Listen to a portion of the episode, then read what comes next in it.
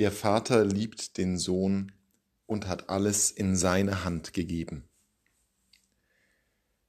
Das, was wir in der Bibel von Gott erfahren, ist einerseits das, was uns durch die Person Jesu Christi offenbart ist und dann eben Aussagen innerhalb des Alten und des Neuen Testaments über Gott.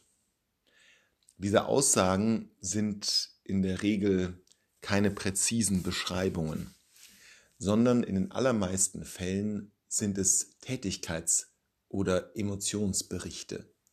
Da ist der Gott, der die Welt erschafft. Da ist der Gott, der eingreift, um Israel aus Ägypten herauszuführen. Und der Gott, der immer wieder Gefühle zeigt der Gott, der zürnt, der Gott, der liebt, der Gott, der fragt, der Gott, der sucht, der Gott, der auch verlässt. Das ist das meiste, was wir über Gott sagen können.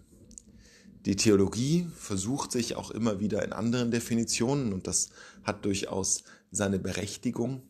Aber wenn wir eben in die Heilige Schrift schauen, müssen wir sagen, wir wissen wenig über Gott. Was wir aber wissen, ist, was er fühlt und was er tut. Zumindest ist das das, was uns die Männer und Frauen, die die Schriften verfasst haben, vermitteln. Und zumindest die Tatsache, dass es hier heißt, der Vater liebt den Sohn, eine Aussage, die Johannes Jesus Christus zuschreibt, bedeutet schon mal, dass der Gott, von dem Jesus spricht, eben sehr viel mit personaler Beziehung zu tun hat. Denn es ist ja nicht nur das Verb lieben erwähnt, sondern eben auch die Beziehung Vater und Sohn. Und so dunkel und verborgen uns Gott in vielerlei Hinsicht immer wieder sein wird, so wissen wir zumindest dieses eine.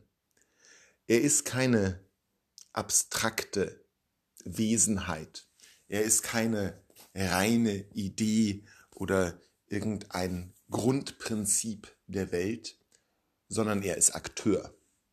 Das verbindet ihn mit uns Menschen, dass er genauso wie wir erzürnt und liebt, vergibt und verlässt, dass sein Herz sich gegen ihn kehrt, dass ihn etwas reut, dass er wieder gut machen möchte.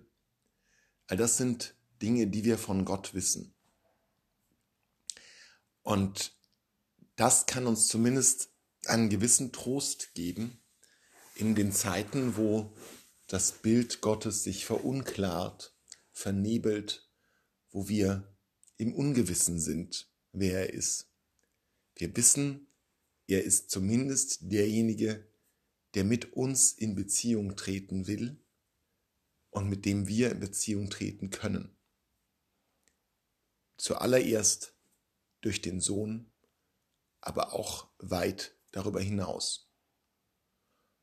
Und das ist Teil der christlichen Lebensaufgabe, dass man sich immer wieder um diese Beziehung bemüht, auch wenn sich Irritationen einstellen können, auch wenn diese Beziehung lange Zeit scheinbar einseitig sein mag. Aber wir wissen, wir glauben nicht ein abstraktes Prinzip. Wir glauben an einen Gott, der uns zugewandt ist der Person ist, der an einer echten Beziehung dringend interessiert ist. Dafür mögen wir unser Herz öffnen und weiten.